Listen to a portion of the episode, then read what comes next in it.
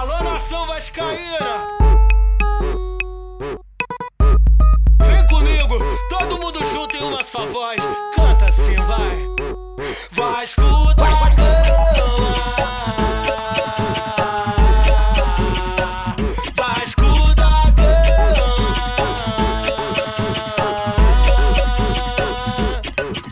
muito bem-vindos ao Cris Sportcast. Eu sou o Bruno e esse podcast só vai ser clássico se tiver porradaria no final.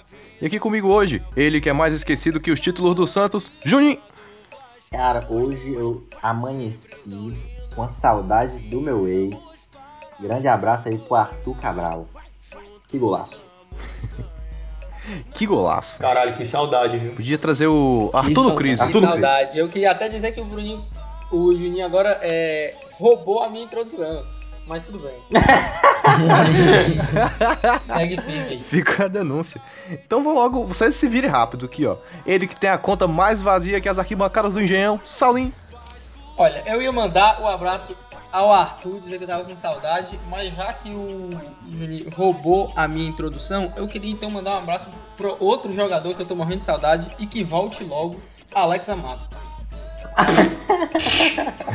Vou te dar do caralho. Ele que é linha de frente no, entre- no enfrentamento ao Covid. O DM do Ceará sente sua falta.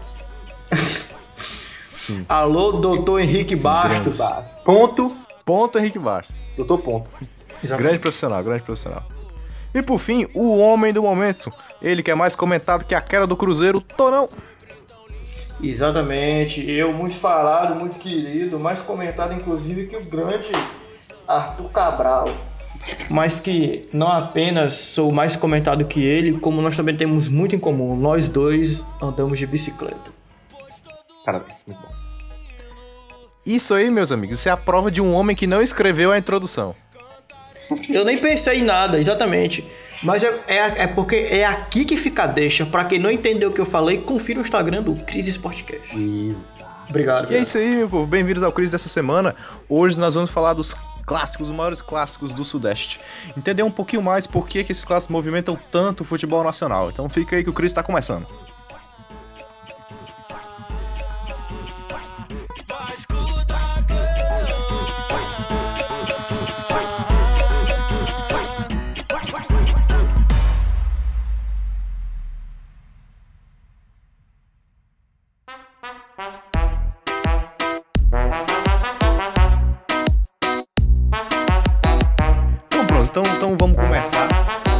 Nós somos o Cris, um, um podcast do futebol do povo, fora do eixo, não vamos falar só de Rio São Paulo, não. Vamos falar do maior estado deste país, que é o Espírito Santo, amém. Quinto pior, quinta pior federação de futebol do Brasil, diga-se de passagem. A quinta pior? Quinta pior, segundo quinta o pior? CBF ah, 2019. Peraí, existe um ranking? Tipo, piores federações possíveis. A federação que- Existe, mano. Que, que não tem. A, a falta de tradição é tanta que a capital do estado é Vitória e o maior Vitória está fora do Espírito Santo. Os dois maiores Justo. vitórias, né? Justo. Os dois maiores. Vitória da Conquista e Que Vitória a gente sabe que o maior Vitória é o de feira. Mas o Vitória do Espírito Santo tem um grande título aí que vai ser informado posteriormente nesse podcast. Isso, exatamente. Vitória, escuta aí que daqui a pouco eu vou comentar aí de um título importantíssimo do Vitória do Espírito Santo. Bom, então se a gente já tá falando do Vitória aqui, vamos começar por ele. O clássico mais antigo do Espírito Santo, o Vi-Rio, que é entre o Vitória e o Rio Branco. Puta nome bosta, inclusive, diga-se de passagem, né? É igual um Fla-Flu. Flamengo e Fluminense. É porque isso serve pro morador do Espírito Santo que, que dá aquela passada no Rio de Janeiro, né? Então aí já no Vi-Rio, né? Exatamente. Que pariu. E pra qualquer morador de qualquer lugar que passar por um rio, né? Qualquer morador, mas assim, ninguém fora do Espírito Santo comenta sobre o clássico Vi-Rio. Exceto a gente. A não ser esse podcast, esse podcast é democrático. Exato. Abraço pra todos os moradores do- de Vitória aí. É, é focado exclusivamente em conseguir ouvintes do Espírito Santo. Exatamente. Isso. É porque ouvintes abençoados. É, Também Sim. aqui um abraço para todos os ouvintes do, do Cris Sportcast de Cariacica, o, o- a cidade com maior torcida vascaína fora do Rio de Janeiro. Olha aí. Fica aí a informação. informação Deixa eu trazer uma informação ao vivo. Deixa eu trazer uma informação ao vivo para meus, pro pros meus podcasters aqui. Grande parte da nossa audiência vem da Alemanha, acredita? Fica aí. Nosso podcast está sendo entoado pelas ruas de Berlim. É, o que é que a nossa cobertura do camp- da volta do campeonato alemão não fez, né? Campeonato alemão que já foi esquecido, né? Ninguém assiste mais essa porra. E também, como sempre, voltou à normalidade. É, ninguém assiste mais. né? Voltamos à normalidade. É. Voltando Voltamos aqui para normal. o Espírito Santo. Esse sim que é acompanhado. Esse é acompanhado. O Capixabão não tá acompanhado. Então, ó, voltando agora pro, pro Espírito Santo, vamos falar do Virrio, né? O clássico mais antigo do Espírito Santo, mas puta nome bosta, como a gente já falou aqui. O primeiro jogo entre as duas equipes foi em 1915, um 2x0 pro Vitória. Contudo, o clássico acabou perdendo um pouco de força com a entrada da, da Ferroviária, depois de Ferroviária, a partir dos anos 60. E o glorioso Virrio só voltou a ser realmente muito relevante no estadual de 2010, quando após 24 anos o Rio Branco venceu o Campeonato Capixaba em cima do Vitória, né? Então, no total aí são 353 jogos, 166 vitórias do Rio Branco, 84 do Vitória e 100 103 empates. Mantendo aí a tradução dos vitórias desse país não serem vitoriosas. Exatamente. É um ótimo Interessante também mostrar que o que a Ferroviária acabou com o clássico, é isso? Acabou com o clássico Viril? Criou um novo Acabou clássico, clássico na verdade. Ele é tipo o Ferroviário aqui no Ceará, entendeu? É o maior time. É verdade. Com certeza. pra acabar com o clássico rei. Diga-se de passagem. Sim. A gente sabe, né, que o clássico da paz aqui é muito maior que o clássico rei. Claro. Inclusive, se terminar hoje, o campeonato o Ferroviária é campeão. né? Com um. Verdade. Justo. Justo, justo. O que é muito justo, porque o Ferroviário que não é campeão desde 90 em quebrado. A gente tá, tava falando do Vitória aqui, e eu quero agora que vocês tragam qual é o grande título da história do Vitória.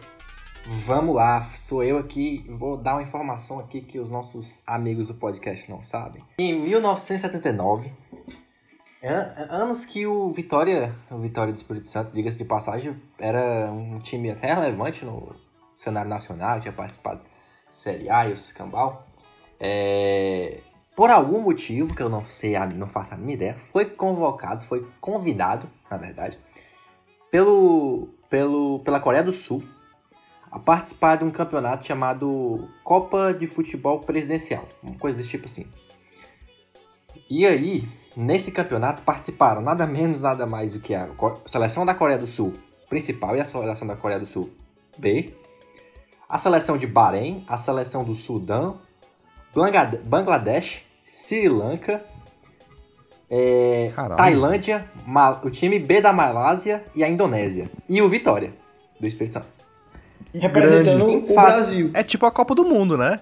Tipo uma mínima Copa do Mundo com o time do É. Vitória. E aí a torcida do Vitória entoou o grito na Coreia do Sul, então, ão, ão, ão, o Vitória é seleção.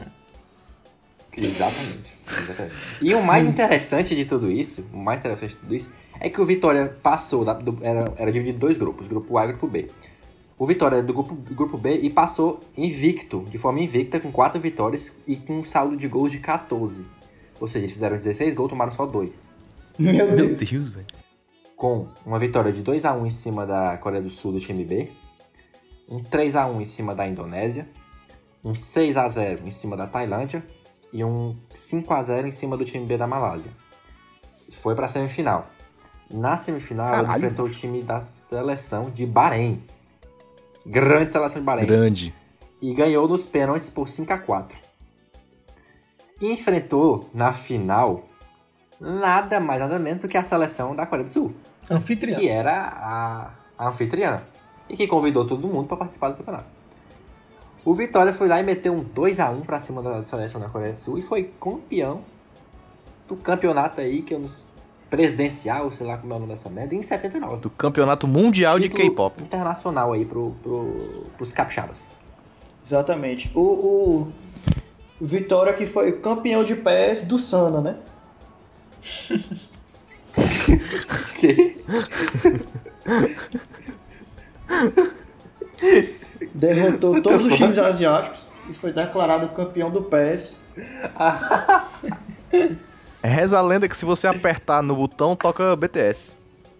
É, exatamente. Exatamente. E um fato interessante também que eu esqueci de mencionar é que os jogadores do Vitória, quando foram para a Coreia do Sul, Eles disseram que viam uns cachorros pendurados, né? Como se fosse pra comer, e eles não sabiam que era pra comer. Eeles acabaram comendo cachorro sem saber. Fica aí a denúncia, né? não comam os doguinhos. E nem morcego. Nem morcego, pelo amor de E Deus. nem morcego. Pelo amor de Deus, não como O morcego. único animal que se permite comer é o cu do curioso. Exato. E a vaquinha também, né? A vaquinha gostosa. É verdade. Pra não perder o mote aí do, do cu do curioso, é sempre importante lembrar que a melhor parte da, do frango é o cibricu. Sim. Formação. Carnecast. Carne- Exatamente. Depois desse grande resultado do Vitória em termos internacionais, eu, tô- eu- eu não sei se eu fico. Se eu digo que o Vitória foi muito foda ou se eu quero questionar o nível técnico das seleções de Dos Bahrein, Malásia. Coreia do Sul. Não, o Vitória, o Vitória foi foda. A gente não tira os méritos dos caras de irem pra lá e ganhar, né? Agora, É sempre bom, Verdade. é sempre bom ver os BTS perdendo. O quê? É sempre bom ver BTS perdendo. É Exatamente. isso. Abaixo o K-pop. Fica aí- E, e também. Fica aí a xenofobia de parte dos ouvintes. Não me incluo, Não. Também não. Não, não, não. Ó, ó, xenofobia de minha parte não. Não serei cancelado. Também não me musical, nisso. é diferente. Inclusive, eu queria dizer que adoro a música K-pop. A melhor parte é quando acaba. O K-pop. Ó, Ah, não é tão ruim que assim, é- não. é vocês do são muito, são muito filho da puta. Ô, Não, velho. Ó, o Junho, o Junho aqui sabe, o Junho aqui sabe que existe uma música de K-pop que o refrão é nego nei nei nei nego nego É nego verdade. nei. É verdade. Isso está provado que é uma tentativa do K-pop de dominação mundial e de destruição de todo o universo. Junto com o PT. tudo Com certeza. marionetes, não se marionetes do nego Ney. Ô, com certeza. Sim. Ô, Bruninho, então, depois aí do. Da Desportiva Ferroviária adentrar ao futebol capixaba, formou-se um novo clássico. Acabou o clássico viril. Formou-se o novo Nós clássico. temos uma, uma mudança de cenário. Queria agradecer ao, ao, ao Saulo aqui por retomar o assunto desse podcast. Obrigado. É porque eu, eu quero comer, né? É porque ele quer comer. Cudo curioso, inclusive. Mas, sim. Depois de Ferroviário foi fundado em 63 e entrou pro cenário. E ele tem um clássico com o Vitória, que é chamado os Clássicos das Emoções, porque são em números as maiores torcidas de Deportivo Ferroviária e Vitória. É, esse Olha, clássico, inclusive, chegou a ser disputado em informação aí é 77 questionável. pela Série A do Brasileirão. Mas aí são dados da Wikipédia, você não pode me questionar. Você pode questionar a Wikipédia. Aqui também são dados meus da Wikipédia, é chamado de Clássico dos Gigantes. Mas aí não, os gigantes clássico dos causam Gigantes muitas é emoções. Ferroviária e. Rio Branco. Aí eu peço perdão. Desculpe aí a todos. Desculpa, Fica a desinformação. perdão. Fica a desinformação. Mais uma Ó, pra tá vendo? O. Bolsonaro costou as bolsas de pesquisa e aí o Cristo tá merda agora. Isso, a gente. Falta a nossa pesquisa, né? Mas, continuando, valendo vaga na segunda fase da, da Série A de 77, Deportivo e Vitória se enfrentaram e acabou dando o Deportivo que mais uma vez comeu o cu do Vitória. Isso. No total são 154 confrontos, uma larga vantagem engrenada, 79 vitórias pro Deportivo, 49 empates e apenas 26 pro Vitória. Você vê que é um grande Mas eu pergunto, já ganharam da Coreia do Sul? Não. Não ganharam da Coreia do Sul. Não. Já meteram a goleada na Tailândia? Então não, né? Não meteram a goleada na Então não. Mas o maior Não, clássico, mas fica o questionamento. o, o Fica Bruno, um question- Deixa eu que- questionar vocês aqui, ó. questione. Se o, Vit- o fato do Vitória ter ganhado da Coreia do Sul é nacional?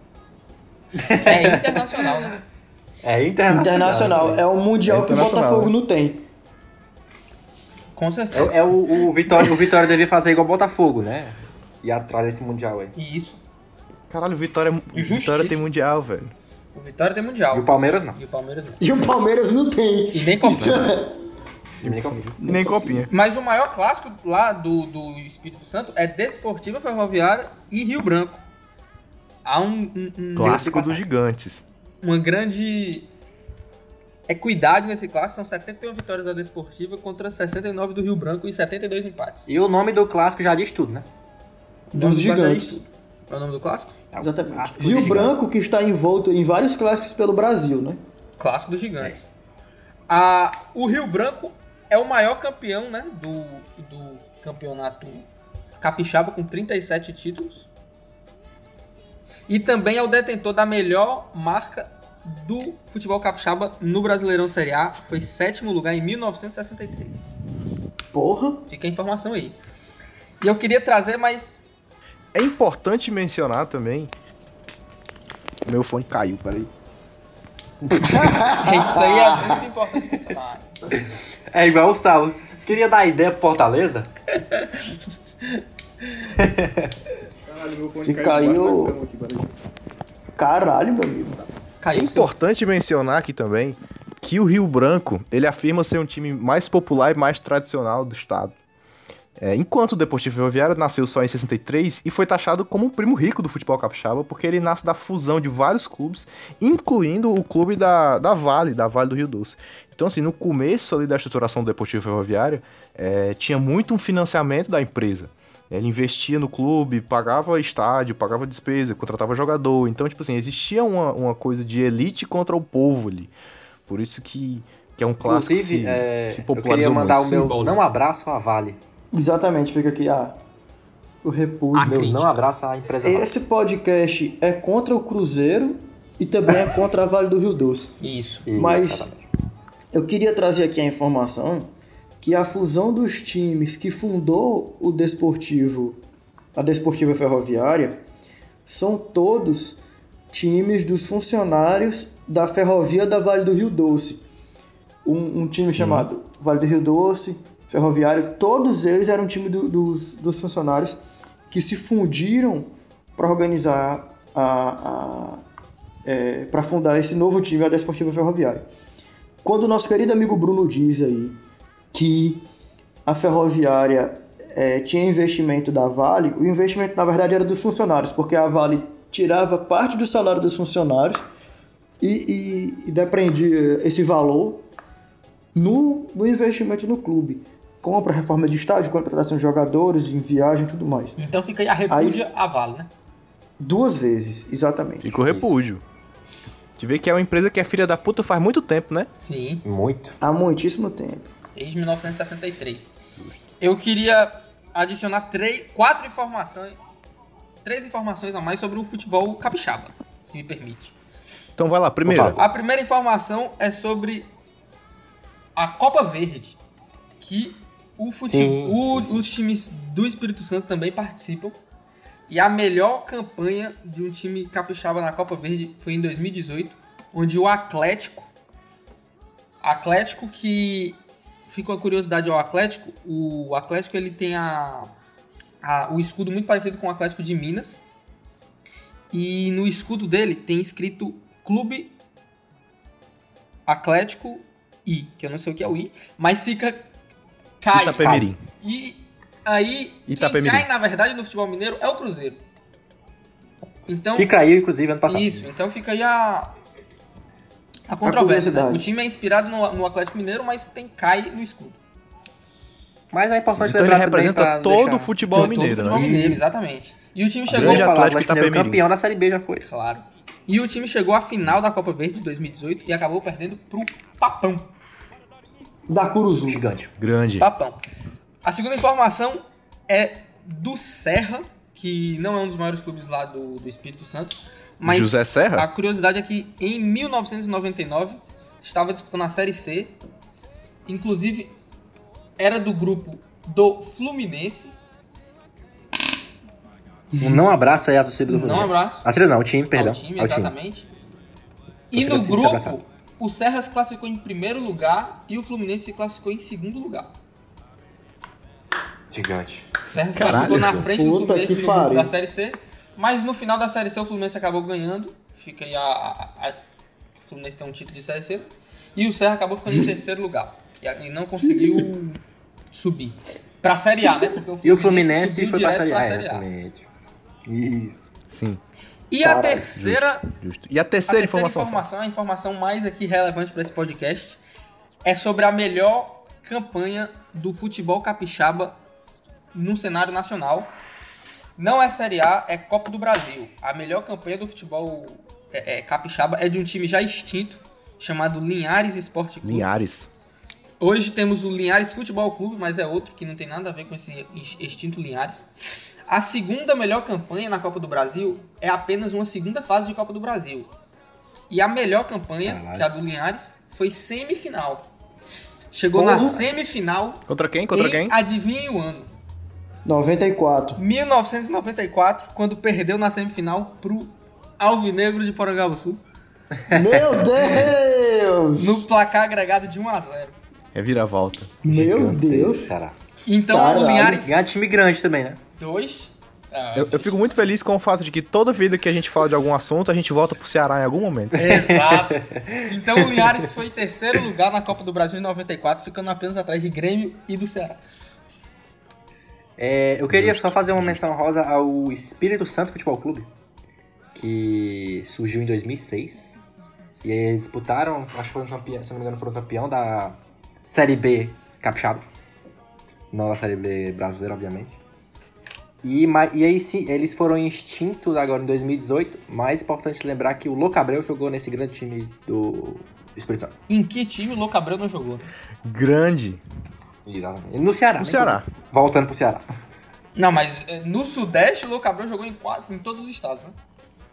É verdade. Louco Em Abreu na Minas ele Caldense. jogou onde? Não, não jogou não, mas ele só aumentando os times dele. Ele não jogou em canto nenhum, não. São 47 times, se eu não me engano, não é? 47 não, Tem uma mano. bela disputa ali com o Léo Gamalho pra ver quem joga em mais clubes. É, mas o 47, por favor, não falem esse número nesse podcast. Macho, até no, no Puta, esportes, vai tomar no cu. Então, eu queria, eu queria vamos também trazer continuar aqui a informação. Não, calma aí. Informação, cara.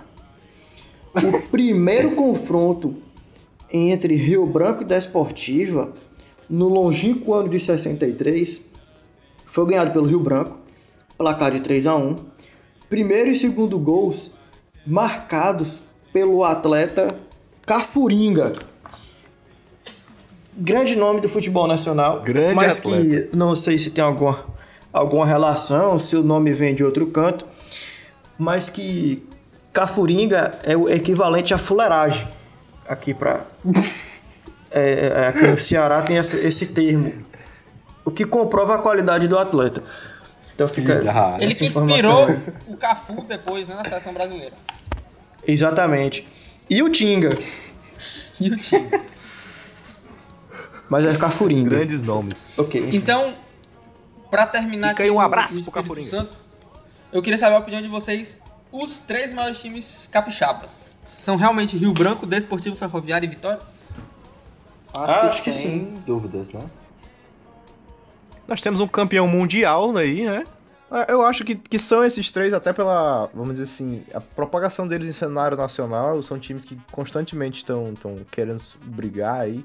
O Rio Branco já, já alcançou ali Série C e tudo. São times que brigam de forma constante, né? É uma pena que não estejam times- em evidência. Times muito violentos. tempo, mas... Sim. Estão constantemente o, brigando. O Vitória é, é o maior clube do Espírito Santo porque ele tem mundial, né? Então, é, se fosse pra eleger o maior clássico, eu acho que seria, até pela história, Um, um maior clássico do Espírito Santo. Seria com Acho que certeza o- Rio acho que o Branco clássico e de gigantes, né? Sim, sim. Tô É. com vocês aí. né, Rio Branco e Desportivo. É o que tem, é o que tem, é o que é disputado com maior frequência, que disputa mais títulos, que dis- tem disputa, é, que tem times com maior relevância nacional dentro do estado do estado do, Espírito Santo. Acho que não tem como fugir disso. Além do mais, que é o time que tem maiores ídolos, assim, atletas, né, que, que disputaram. Temos aí o atleta Cafuringa, o atleta Ronaldo, da Desportiva, que ganhou do Rio Branco já. E informações assim, ou informações não, até é, é, é, coisas que trazem um peso maior para esse clássico que não trazem ao, ao outro clássico que é o, o Vitória e Rio Branco ou Vitória e, e, e Desportivo.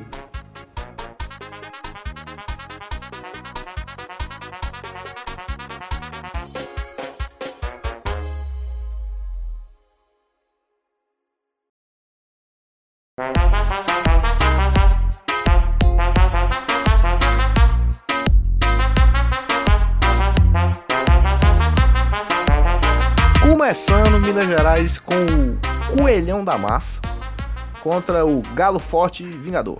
Times aí especializados na arte da segunda divisão. Antes da construção do Mineirão, era considerado o maior clássico do estado, né? Galo e Coelho. Conhecido inclusive como clássico da multidões, né? Da multidão fake, porque a gente sabe que o clássico da multidão, da multidão é o esporte e o, Na- e o Santa Cruz. E Isso, mas esse clássico aí também é um tema para um próximo podcast. Exatamente. Mas já adiantando aí, né? Fica aí a, a- né? Fica já adiantando aí que se tiver um retorno legal, a gente faz das outras regiões também. Sim, sim. Então deixa o seu like, compartilhe o vídeo, comente aí. o vídeo. O vídeo. Exatamente. Nossa meta aí pro vídeo de 100 mil likes. Vamos lá, galerinha. Ativa o sininho, galera. Ativa o sininho. Exatamente. Mas não, então, voltando, vo- voltando pro clássico aqui, ó. é, esse clássico tem mais de 90 anos já. E ele tem uma história muito legal de luta de classes nele, porque o, o Atlético, ele é um time que é muito vinculado à massa, a massa proletária do, do estado de Minas Gerais ali. E o América sempre foi um clube de pessoas da elite mineira.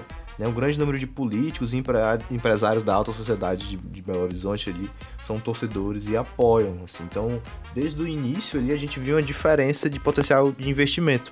Por isso que eu acho que é tão simbolista assim o fato de o Atlético hoje ser maior que o América, né? Meio que o proletário venceu no final das contas. Como sempre. Ou Deveria ser. talvez tenha só migrado, né? Porque depois de um tempo a gente percebeu que, tipo, a elite mineira é toda torcedora do Cruzeiro, praticamente. É verdade. Temos aí o, o grande Aécio Neves aí, um icônico torcedor do Cruzeiro. Tem aí também o Zezé. Exatamente. Enfim, agora estamos falando de, de Coelhão. É Cruzeiro que não. Com certeza não se equipara a Atlético Mineiro e a América Mineiro. né? Exatamente. É, é, eu queria só trazer a informação aqui também que o, o Cruzeiro pode chegar a uma marca que o Atlético, que o Atlético, que o América alcançou em 2017, ser campeão da Série B. O que não vai acontecer. E que o Atlético já tinha conseguido lá em 2006. Exatamente. Teremos, teremos, se tudo der errado, se dando errado, o Cruzeiro ganha. Inclusive, né? Minas. Aqui o meu. A minha informação: Minas tem três Série Bs. O maior de Minas tem duas, que é o América. O segundo maior de Minas, que é o Atlético Mineiro, tem uma Série B. E o Cruzeiro não tem nenhuma Série B, né? Vai direto Mostra pra C. o, a Nenhum dos três tem do Copa do Nordeste. Minas. Mostra a importância e como, como está escalonado o futebol de Minas, né? Exatamente. Eu queria aqui só lembrar também é, um- um- um- uma curiosidade, um, por que não dizer uma efeméride, que hoje, dia 14 de junho, quando nós estamos gravando esse podcast, nós estamos nos dedicando a falar do Coelhão da Massa e do Galo. Então vamos nos ater a esses dois times. Não, foram 407 partidas, 202 do CAN e 104 do América, sendo 101 empates. Então a gente vê Can, que, can. conforme o tempo foi avançando, o Atlético assumiu a liderança mesmo ali. Mas aí o Saulo falou do confronto entre América e Cruzeiro, né, Raposa e Coelho. É, esse, esse confronto também ele tem uma história legal, porque, como a gente sabe, o, o Cruzeiro é o antigo Palestra Itália, né? Então ele surge meio de uma colônia italiana dentro de Minas Gerais. Calma aí, calma aí, Brandinho, deixa eu te muito um interromper aqui. preconceito. Italianos costumam Tá deixar alguém desse podcast na mão? Sempre bom lembrar. Pois é, para saber mais sobre isso, ouça o antigo o podcast anterior. Sim. O Júnior tá tremendo aqui. A mãozinha do Júnior tá. Ai, ai, ai. Saudade da Itália. Que isso, rapaz. É para você entender melhor sobre o que nós estamos falando, clique no link que Exato. tá aparecendo no card. Pode no primeiro link da descrição. Prosseguindo então. É, quando a gente tinha falado, existia uma colônia italiana em Minas Gerais. E aí existia um preconceito dentro do estado com a galera que, que imigrava da Itália. É, porque aquela toda história de imigração tem isso, né? Vocês estão roubando nossos empregos e tudo. Então existia meio que um preconceito com, com a colônia italiana dentro de Minas Gerais. E na época, no começo, assim, no, no começo dos anos 50, 40, nós estamos falando de uma, de uma sociedade de elite que torcia muito pro América e de colonos italianos que estavam chegando, que formaram o Cruzeiro. Né? Então, É uma, é outra briga com, com um bom simbolismo ali. E no final, o Cruzeiro ganha mais que o América, de novo. Ah, mas eu acho que preconceito com o italiano. Sinceramente, preconceito com o europeu é nada mais do que justiça histórica. Como é, é, é reparação histórica. Reparação histórica.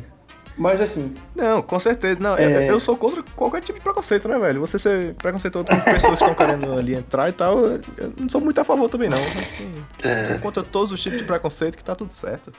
Mas aí, Bruninho, você tá sendo preconceituoso contra o preconceito. Eu queria fazer uma. uma atentar aqui a um. um uma atentada aqui. Que em Minas Gerais eu acho que o pessoal gosta muito de rinha de animal, né? Porque América e Atlético é coelho versus galo. Ou, é. América e Cruzeiro é coelho versus raposa. Aí o Cruzeiro e Atlético é raposa versus galo. Aí tem o Vila Nova também, Vila Nova de Minas, que é um leão. Aí bota aí o leão contra o coelho, o leão contra a raposa. alô Ibama! Alô, Luísa Mel. Alô, Ibama. O pessoal gosta de uma rinha. Eu, ah, na verdade é porque é o seguinte, esse- esses mascotes todos eles foram desenhos criados por um cartunista de um jornal de Minas. Aí assim, a ideia era realmente criar um mascote para os times, como foi criado no Brasil inteiro, vários cartunistas de jornal desenvolveram os mascotes aí para para os times dos estados. Eles também foram criados assim. Com certeza deve ter tido alguma razão para colocar, mas pelo que eu estou entendendo aí agora com todo o meu conhecimento sobre os mascotes do- dos times mineiros, nós temos um coelho, uma raposa, um galo e um leão. A raposa come o galo e come o coelho e o leão come os três. Então o Vila Nova está aprovado, é o maior em Minas Gerais, próximo estado. Obrigado. Tá. Todo, todo o conhecimento de mascote do Tonão provindos aí da rinha de mascote do Luciano Huck. Isso. Exatamente. Grande momento do futebol. Posso falar que os números do. Fique à vontade. Eu já falei da Série B, né? O América tem a vantagem, a ampla vantagem. Quanto ao Campeonato Mineiro, o Atlético Mineiro tem a vantagem 44 contra 40 do Cruzeiro e apenas 16 do América Mineiro. E aí nos outros o Cruzeiro, infelizmente, infelizmente, tá na frente, né? A Libertadores o Cruzeiro tem duas, enquanto o Atlético Mineiro tem uma. No Brasileiro 4 a 1 pro Cruzeiro. Mas eles perdem no, na disputa de mascote. Perde a disputa. E também no na estadual. E na Série B. Pra mim, eu tenho pra mim assim, pra mim, que no quesito campeonato estadual, o América também fica na frente, porque desses 16 títulos, 10 foram consecutivos. O América tem um deca campeonato estadual. Lá na... É, exatamente. É o único da humanidade. decacampeão Nos mineiro. primórdios do campeonato. Sim. Mas não, E a gente só Tá, sabe disso porque tá estampado, né? No estádio bem grande, assim, Deca campeão. Bem, bem grande mesmo, você consegue ver todo canto. Inclusive o Atlético Mineiro que joga no campo do América Mineiro, né? O Atlético que tá promovendo aí a sua arena MRV que não vai sair do papel, né? É o único time que tem estádio, né? É. Esse projeto Arena MRV, que é, que é do, do- dos mesmos criadores do projeto Anelca do Galo.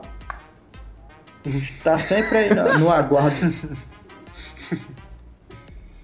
Bom Eu projeto. queria, eu queria só E lembrar ó. um acontecimento importante, que em 2011, a última rodada do Brasileirão, Série A, é, era um, um clássico Atlético Mineiro e Cruzeiro.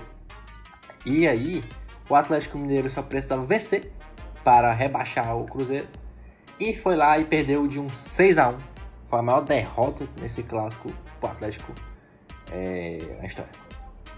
E quem caiu? E foi o quem caiu foi o Alvinegro. Derrubando o Ceará. Ceará, que por sua vez também não ganhou o jogo que precisava, né? O Precisava Bahia. ganhar do Bahia, não ganhou. Mas rebaixou o Atlético Paranaense, que estava ganhando do, da equipe do Coritiba.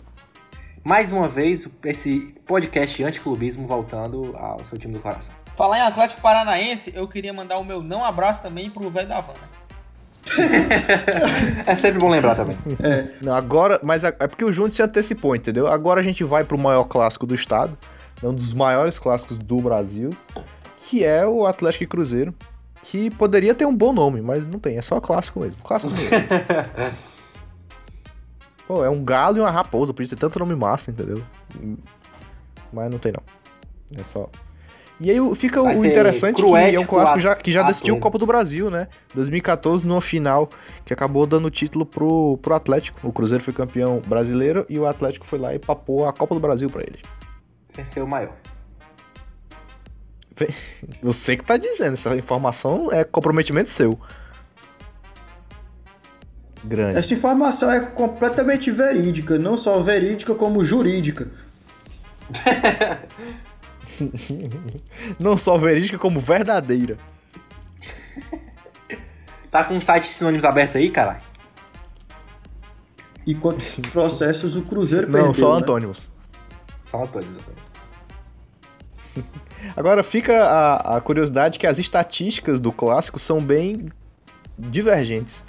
O Atlético Mineiro dá uma versão das estatísticas, onde tem Que é a 514 correta. partidas, 207 vitórias do Atlético, e o Cruzeiro dá outra estatística, que tem 496 e 195 vitórias do Cruzeiro. Então cada um se bota na frente, é isso aí, foda-se. E esse O que tá podcast. certo, com certeza, esse, é do é, Atlético esse podcast, como sempre, imparcial. Dá aí claramente a versão correta é a do Atlético Mineiro. Exatamente. Exatamente. Sim. Que E é, é porque, tipo, é aqueles estados que não tem, que não tem estatística definida, né? Diferente daqui do Ceará, onde o Ceará é mais vitorioso que o Fortaleza. Isso, sempre. Claro, mas isso aí é é conhecido por todo mundo. Calma, cara, calma aí, calma aí. Pera aí, estatísticas que, que sempre relevantes e sempre importantes é, é, nos, nos respectivos estados trazem a realidade sobre a disputa e tudo mais. Então, fica sempre a informação aqui, é sempre bom lembrar que sim, foi pentacampeão. O Ceará é pentacampeão estadual e acabou, porra. Ficou um recado aí ao- aos nossos ouvintes. Revolta, a revolta Aos nossos-. Exatamente. Aos nossos Eu ouvintes. concordo, Beto mas o Ceará tem que ser penta de novo já, já tá na hora. E, e, e Minas, é, só pra finalizar, que não tem a disputa dos três maiores aqui, porque claramente são Atlético Mineiro, Cruzeiro e América Mineiro. Não, tá invertida essa ordem, pô. é Atlético, sim, ó, América, eu Cruzeiro. os três maiores. Ah, sim. E aí eu lanço Eu a sou pergunta. mais Caldense, Vila Nova e o RT. Claro, claro. Torcedor do, do, do Vila Nova, inclusive, ícone aí do Brasil. Sim. Mas ele é outro É, Vila Nova. esperado. né? bom- aí é outro. É bom lembrar que esse Vila Nova aí é o Vila Nova de Goiás. Não, não, não, não, Goiás. não, não, não. Tem um, um torcedor. A, a- a torcida do Vila Nova de Goiás é conhecida pelo Brasil. Mas tem um torcedor do Vila Nova de Minas. Eu não sei se vocês chegaram a ver a entrevista que ele deu, desesperado porque o time ia ser rebaixado no Campeonato Mineiro. Depois eu, eu mostro pra vocês a entrevista, muito boa entrevista. Um ícone de torcedor. Então fica aí o meu abraço ao torcedor do, do Vila Nova. Foi vergonhoso demais da conta. Todo mundo já sabia, a gente acreditava. Ah, no papel o time não é tão ruim assim, mas, mas com, mas com Cassiano, Fred Pacheco, tem coisa que não dá, gente. Todo mundo sabia que ia dar errado, é. Pra que, que vai insistir nisso? Agora tem que ver.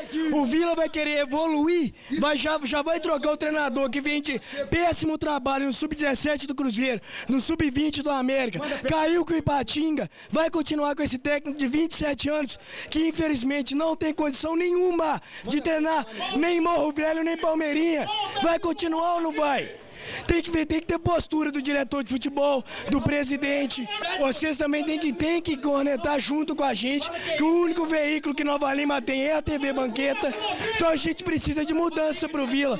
Não adianta trazer jogador atacante do Araxá, esse Yuri Branquinho que entrou no segundo tempo aí, ó, que tem um gol como profissional.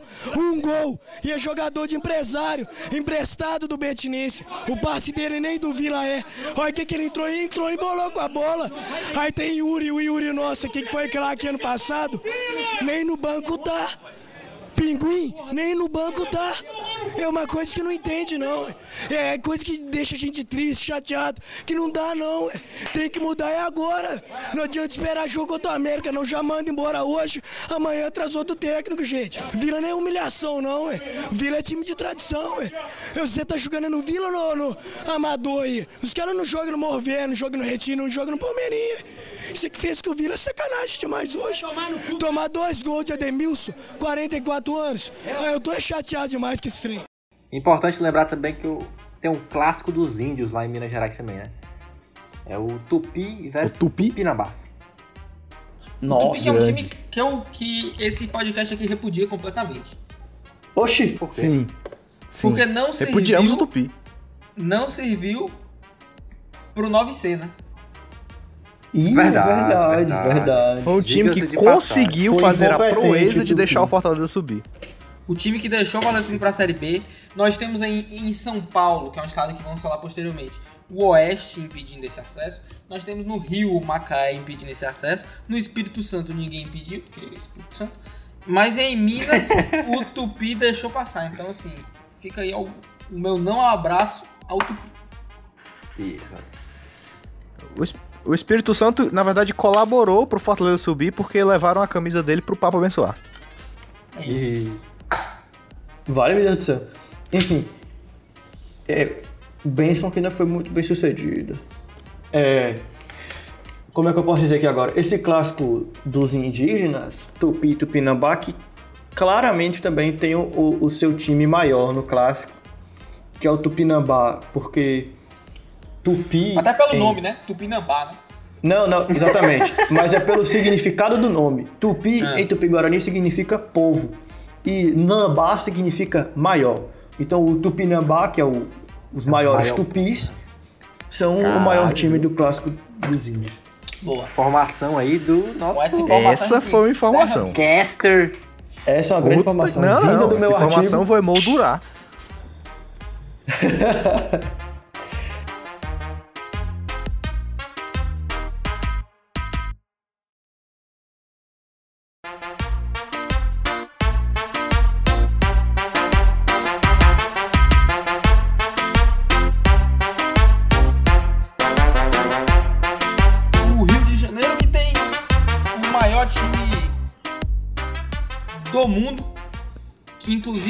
botou o Bangu na roda em 1954. O Botafogo. Grande. Gigante. Maior alvinegro da zona da, do bairro de Botafogo. Isso, o já maior alvinegro, o maior alvinegro. Não é nem o maior alvinegro do Rio, né? Porque em respeito aí aos nossos podcasts, o maior alvinegro do Rio é o Vasco. Não, a gente pode sempre dizer que o maior alvinegro do Rio também. Eu não conheço outro time alvinegro no Rio de Janeiro. Pode É o ser o Vasco, americano. eu deixo. Fiquei esperando. Americano. O Resende. O Resende O. Resende Ah, é é. verdade, de pô. Mas O Resende que é patrocinado pelo Lyon da França. Isso, isso, isso. Parceria aí com o Lyon da França. E isso já torna o Resende o maior time do Rio, né? Sim. Exatamente. Mas vamos aqui a alguns dados do Rio. O time que mais tem brasileiro no Rio é o Flamengo, com seis. Maior Lembrando, ganhador também da seis. Copa do Brasil é o Flamengo, com três. E aqui o detalhe que o Botafogo não tem nenhuma Copa do Brasil. Alô, Juventude. Alô, Alô, Juventude. Juventude grande. Em termos de campeonatos carioca, o maior vencedor também é o Flamengo. E o menor dos quatro é o Botafogo, com 21. O Flamengo tem 35. E em Liberta, o Flamengo e o Vasco tem duas, né? E o Fluminense e o Botafogo não tem nenhuma. E o, o único campeão mundial é o Flamengo. Mas. Não. O Flamengo com certeza único- não é o maior do Rio, justamente pelos casos recentes de sua diretoria. O que torna o Vasco o maior do Rio, na minha opinião, porque temos um Vascaíno aqui no podcast. Por... Não, ó, eu, eu- não, não, não, peraí, peraí, peraí. A gente, a gente tá, tá, tá sendo muito, tá sendo muito clubista aqui. Eu queria trazer aqui primeiro é, a verdade absoluta e incontestável. Contesta-se o Traga. bicampeonato da Sul-Americano do Vasco da Gama, conquistado em 48, porque foi um precursor da, da, da Copa Libertadores é, e que não é conhe- reconhecido pela Comembol nem pela FIFA. Tanto é que em 2018, quando o Vasco disputou a Copa Libertadores da América, dispu- é, tinha no seu, no seu pet aqui no, no ombro é, apenas um Libertadores da América conquistado em 98. Mas também é, é, foi, foi trazido aí.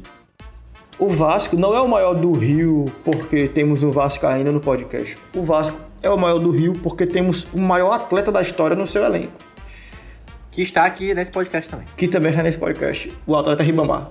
Ah, Toca a essa é informação que eu não dei, realmente é uma informação muito relevante. Importante. Exatamente. O melhor jogador da É, história é sempre bom ser lembrado. Hum. joga no Vasco.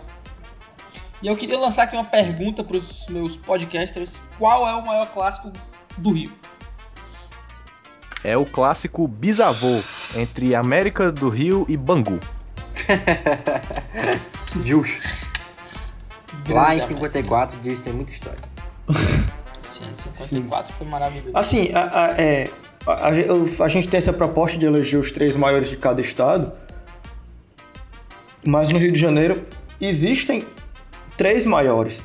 O Romário, já adiantando aqui a discussão, Romário já revelou essa resposta, mas só no final, quando a gente for discutir isso aí, que eu, que eu trago a informação verídica. Exato, fica a questão.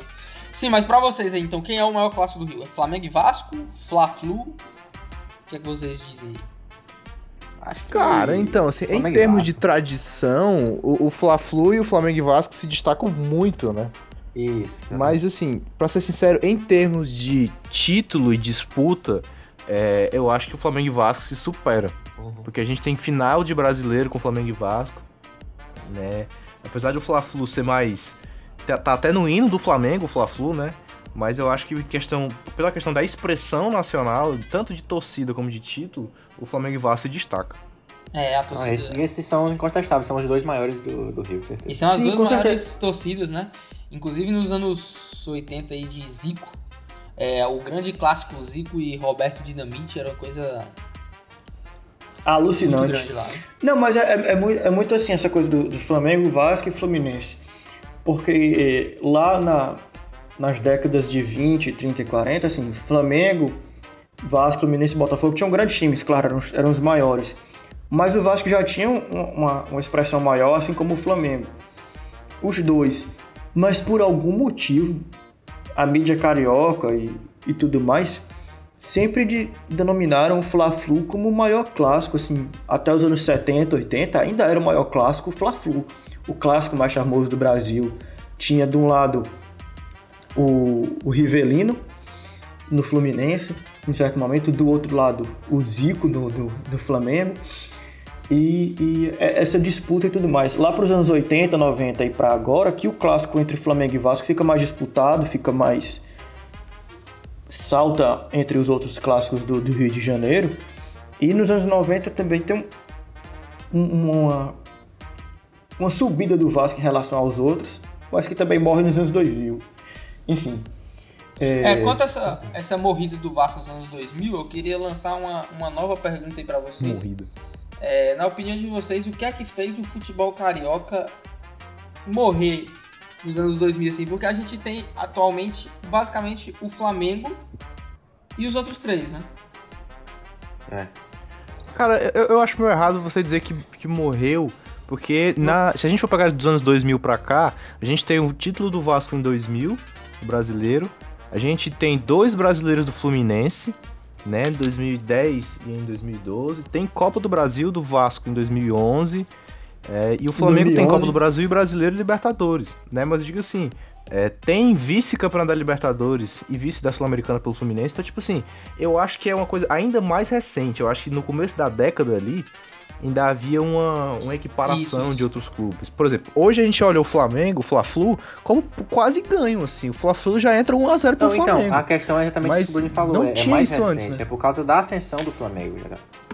Não, eu Não, não, mas não, seja, é, não. não é nem a ascensão do Flamengo, porque a gente vê hoje é, no Campeonato Brasileiro, independente do Flamengo estar em primeiro, em segundo, terceiro, quarto, mas a gente vê hoje, se o Campeonato Brasileiro fosse começar hoje, por exemplo, a gente vê o Fluminense, o Vasco e o Botafogo muito mais brigando pra fugir de um rebaixamento, pra entrar na Sul-Americana, do que pensando em uma Libertadores, assim. É, de Eu concordo. E, e eu acho, sabe o que, Saulo? Que é muito sobre é, questão econômica, sabe? A gente vê o Flamengo realmente muito bem economicamente, apesar de a gente não saber se vai ter um dumping econômico aí depois dessas várias contratações, mas a gente vê Flamengo, Fluminense, Vasco e Botafogo numa situação econômica um tanto perdida ali. É, houve muito investimento nos, nos últimos anos que não tiveram retorno, então os times acabaram se perdendo em contratações, se perdendo é, na própria politicagem. O Vasco a gente né? vê é uma putaria ali dentro, né? Má administração, Uma com zona. certeza. É verdade. Então, assim, eu acho que muito disso vai acabar refletindo nas pesquisas, na- na- nas campanhas dos times ali. A gente vê Vasco, Fluminense e Botafogo entrando no Campeonato Brasileiro, que já conquistaram várias vezes, entrando pra não cair. Exato. né? É, a gente não vê Vasco, Fluminense e Botafogo é, disputando mais em cima ali. Às vezes desgarra um pouco um até, mas assim, em geral o campeonato deles é lá embaixo. Isso é, É péssimo só ver a campanha carioca. do Botafogo e do Fluminense ano passado. O Botafogo foi, junto com o Ceará, um- um- os dois times, né? Um dos dois times que não conquistaram nada ano passado no, sentido de ir pra Sul-Americana ou ser rebaixado. ou, ou vaga na Libertadores. e o Fluminense também conseguiu a vaga na Sul-Americana também nas últimas, assim, tipo. E tava quebrado, jogando muito mal. Aquele jogo do Fluminense e Ceará aqui em Fortaleza foi péssimo. Fluminense nada, nada, o time horroroso. Mas assim, Tanto é que o É, Ceará é, ganhou. O Botafogo, do- do- que tem a maior dívida, agora a segunda, porque o Cruzeiro passou, mas a segunda maior dívida entre os clubes brasileiros, né? Então, assim, você vê os times cariocas muito endividados, né? chegando no bilhão, né? Sim. É, mas assim, essa, essa coisa, essa coisa da, da queda do futebol carioca foi nos anos 2000, claro. Um Vasco rebaixado três vezes, um Botafogo rebaixado, não sei, acho que foi só uma, não sei agora. Pelo menos uma vez Só foi um, rebaixado. 2014. em 2014. Pois é. O, o Fluminense que ganha em 2010 2011 e 2012, mas depois disso cai vertiginosamente. Foi um investimento pontual que foi feito ali pela Unimed naqueles 3, 4 anos que fizeram o, Botafogo, o, Fluminense subir. Foi semifinalista, foi é, finalista de, de Libertadores também e tudo mais. Mas que, que parou ali. O, o, Outro não. o Botafogo não disputa nada há muito tempo, o Fluminense não disputa nada há bastante tempo também. O Vasco deu um susto em 2011. Em 2012 na Libertadores também foi vice-campeão brasileiro em 2012, mas nada de, de muito relevante nesse período também, principalmente por conta de má gestão financeira, claro. É, é, mas isso faz perder todo, todo o brilho, todo o brilho não, todo o brilho do, do futebol carioca e todos os clássicos terem, terem, terem reduzido a relevância, porque os times perderam relevância nacional. Você vê que os times paulistas aumentam, foram crescendo, exceto o Santos, em relevância nacional nesses Os últimos do Rio Grande do Sul também, né? Sim, sim, por conta de relevância nacional e internacional, claro, porque uma coisa é consequência da outra. Mas é esse, é esse o, o, o ponto. Você vê aí até um, um- um próprio Atlético Paranaense, que nunca foi um time que recebeu grandes quantidades de dinheiro, televisão, essas coisas. Hoje é um time muito mais estruturado que, que Fluminense, Vasco e Botafogo. Com certeza. O Vasco que faz vaquinha para construir o CT. É, eu queria levantar essa questão aqui que é o seguinte: é, a gente tem um crescimento de identidade dentro do futebol. Nos anos 80, onde Globo e enfim as emissoras só transmitiam jogos do time do, do- do Rio de Janeiro, poucas vezes do time de São Paulo, mas es- especialmente do Rio de Janeiro, é, se tinha uma pouca identidade com os times regionais. Tipo que vamos, nós somos de Fortaleza, então a gente fala, cara, nos anos 80, majoritariamente a galera era muito fã do Zico, se torcia muito pro Flamengo, se torcia muito pros times do Rio de Janeiro, Vasco, Uhum. Fluminense, tal, tal. Até, inclusive, essa paixão que o Tonão tem veio do avô dele, né, que torcia pro Vasco. Então, tipo, é essa paixão que a galera do Nordeste e de outras regiões que tinham um futebol que não tava sempre passando na televisão, é, surge por causa disso. Com o passar do tempo, os times vão crescendo, Ceará, Bahia, Esporte, Paysandu, os times vão crescendo e a galera consegue cada vez mais ter identificação com o seu próprio time. Então as torcidas começam a crescer e essa torcida pelos times do Rio e São Paulo acabam diminuindo. Então, Sim. tipo, Vasco, Fluminense e, eh, e Botafogo tinham muito disso, tinham uma grande torcida nisso. E torcida a gente sabe que é rendimento no final das contas.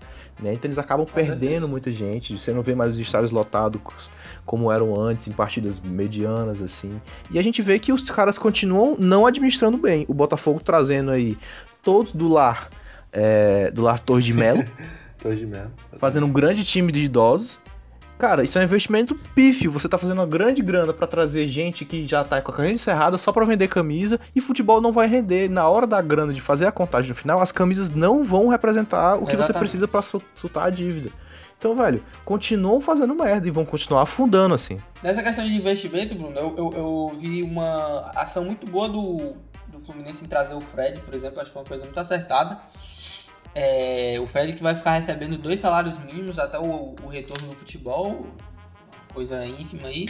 E esse retorno dele, esse, essa, esse movimento que ele fez indo de bicicleta de Minas até o Rio de Janeiro, é, arrecadou muito, muito material pro Fluminense, né? Muitas camisas foram vendidas. Eu acho que é um jogador que, apesar da idade, por esse, esse carinho que ele tem com o Fluminense, eu acho que foi uma, uma, desse- uma das poucas decisões acertadas da diretoria desses clubes Concordo. nos últimos anos. É, essa- é- é- é importante falar dessa coisa de identidade regional com, com os times locais, porque assim, a dominância do, do futebol carioca, mas principalmente Flamengo e Vasco, no, no cenário nordestino e do futebol do norte, nas torcidas do, do norte do Brasil e daqui do Nordeste, se reflete não só nas torcidas do, do, do, do povo dessas regiões, mas como também na geopolítica dos, dos locais. Por exemplo, nós temos um, o grande é, povoado de Flamengo no município de Saboeiro, aqui no Ceará. É, informação importantíssima. É, tem, até um, tem até um vídeo famosíssimo que é de um menino velho que fica na beira do, do açude, tirando a roupa, cantando aquela música You're Beautiful, que é gravado no povoado de Flamengo. You're beautiful. You're beautiful. You're beautiful. It's true. When one to die and one to right, I don't know at all. It's true. Nero, nero, we. Grande música, eu não Caralho. sabia que era nesse povoado, mas é uma grande Grande músico, na verdade. Grande abraço pro Voado. Mas quanto a essa, essa identidade regional também, só, só falando mais um pouco, você percebe que o Flamengo, mesmo, mesmo depois de- dessas emissoras locais começarem a transmitir mais jogos locais e tal, conseguiu continuar com, seu, com a sua torcida a, a nível estadual, a nível dos outros estados aqui na região Nordeste, na região Norte. E, e os outros times, Fluminense, Vasco e Botafogo, você vê uma, uma queda muito grande, né? Principalmente do Vasco, que, que competia ali. Flamídia. e agora, e agora você vê basicamente é só torcida do Flamengo, um ou outro do Vasco e quase nenhum de Fluminense e Botafogo, pelo menos aqui no Ceará. É, Olha, cara, assim. Isso vale eu- muito pelas campanhas dos times, né? O, o time não consegue manter uma boa campanha e o torcedor vendo, por exemplo, aqui Ceará, Fortaleza numa Série A, Bahia, é, Esporte. Sal, Sal, Sal, por favor, cara. Por favor, vê- por favor. Eu queria pedir a palavra aqui, porque esse é um assunto que muito me emociona, sabe? Assim, eu me lembro que eu estava em 2017 no aula de Direito Constitucional e me declarei vascaíno e uma colega minha disse assim, sério, tu é vascaíno? Eu, eu sou, é, é o primeiro vascaíno que eu conheço. Aí eu olhei pra ela assim, aí eu, tu tem certeza que eu sou o primeiro na tua vida? Aí ela disse, não, também tinha o meu avô. Aí eu disse, a senhora tem quantos anos? Ela disse, 38, eu, meu Deus. Mas, Será Caralho. Era a Thaís mais velha? com certeza. Não, macho, mas assim, é porque é aqu- aquela coisa do Flamídia, né? Porque embora o Flamengo tenha perdido, tipo, da metade dos anos 90 até metade dos anos 2000, o Flamengo brigava todo ano contra o rebaixamento. Mas a cobertura midiática, aquela coisa, ah, o Flamengo, o Flamengo, o Flamengo, continuava muito forte. E é o que chegava aqui com o Globo Sim. Esporte, por exemplo, uma cobertura. Desculpe interrompê-lo, era só pra fazer esse adendo. É, essa Sim. história que eu me lembrei. Mas só pra fazer um adendo do adendo, é, que existe aquela a teoria, a famosa teoria do Flamídia do André Rizek, né? Trazer isso aqui, que ele fala que existe uma mídia flamenguista. Mas por quê? Não por um privilégio por privilégio, mas sim porque existe um consumo maior das notícias que apoiam o Flamengo. Logo, o que se interessa é o consumo, no final das contas, a mídia sempre favorece o Flamengo. Favorece como? Joga Flamengo e Botafogo. O Flamengo ganha de 1 a 0 do Botafogo, fala. Fluminense, Flamengo arrasa Botafogo, mais uma vez. Aí o Botafogo ganha por 1 a 0 o Flamengo joga mal e o Botafogo sai vitorioso, entendeu? Então, tipo, os caras sempre, sempre gostam de favorecer e é uma coisa que acontece. E querendo ou não, isso reflete nas notícias, na, na, na- na torcida aqui. É, o que o Saulo falou de a torcida continuar. E é porque é o que rende mais pra eles, né? Sim, e a torcida continuar, a- ela continua muito em estados que ainda tem clubes que capengam ali na estrutura nacional. A gente vê o Piauí com, com dificuldade de botar times em- nas grandes, grandes divisões e tal, tal, tal. Maranhão O até um, um tempo atrás, Santo. Sergipe tem um grande polo do Flamengo. Então, assim, a- aos poucos a gente vai vendo essas torcidas mistas diminuírem. Porque cada vez mais existe esse orgulho do time que joga na sua região. Sim, mas ainda sim. vai durar E um a, gente tempo. A gente vê aí no Piauí uma mudança de paradigma. O, assim, enorme. Anos, anos atrás o, o Piauí não chegava em qualquer lugar no cenário nacional e a disputa ano passado do título é, sul-americano foi entre os dois maiores times piauienses. Foi realmente um clássico. Flamengo e River. Que também tem essa coisa de questão de classe. O River Plate sempre foi o time de mais rico e tal. Mas é, é, essa coisa de valorizar a cultura regional, principalmente aqui no Nordeste, e principalmente no Piauí, e mais ainda no, grande município de Campo Maior, onde nasceu a família do meu avô, é, existe um grande clube chamado Caiçara, que era dirigido por um tio meu, Ispo, e que era alçado pela diretoria Caiçara é, a disputa do Mundial em Tóquio, num prazo máximo de seis anos, isso em 2013. Vemos aí que todo, O Caiçara todo caiu, né? aspecto caiu para a Série B do, Do Piauí. do Piauizão. E, e tá sobre uma gestão de um, de um, um gestor por fora, porque faliu. E é assim. Você vê Complicado. como as coisas no Brasil são. Os, os times Complicado. grandes no Brasil realmente estão mal das pernas. Complicado demais. E voltando aqui Ah. pro Rio, então, na opinião de vocês, os três maiores cariocas?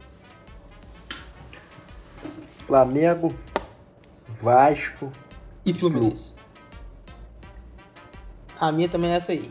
Cara, eu vou dizer, eu vou, eu vou acompanhar o relator aí de falar de Flamengo, Vasco e Fluminense, mas não porque eu não acho que o Botafogo não seja grande ou aquela coisa de, ah, não é mais grande. É grande sim, mas tem perdido muita força, tem perdido muito campeonato, a diretoria não ajuda e acaba que é, a, a compra do Engenhão, que foi uma belíssima estratégia do Botafogo, não rendeu os frutos que deveria ter rendido, a torcida não tem acompanhado, porque acompanhado de perto, né? porque o time não dá, não dá o devido valor à sua torcida, que é uma torcida. A gente fica brincando, mas é uma grande torcida que merece o respeito, sim.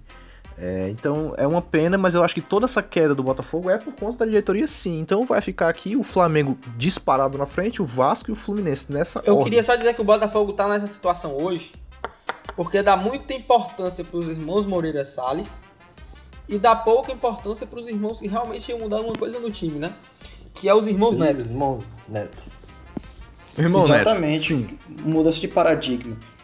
É, assim, eu gostaria de retomar aquele assunto Romário.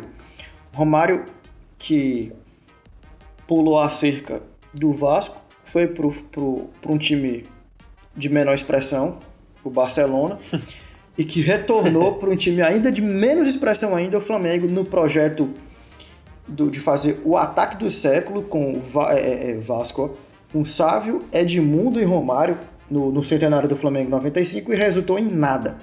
É, esse, esse grande atleta é, que após é, no jogo de encerramento da carreira, eu acho, no grande time do América do Rio de Janeiro, revelou que fe- realizou o sonho de jogar nos quatro maiores times do Rio: o Vasco, o Flamengo, o Fluminense e o América.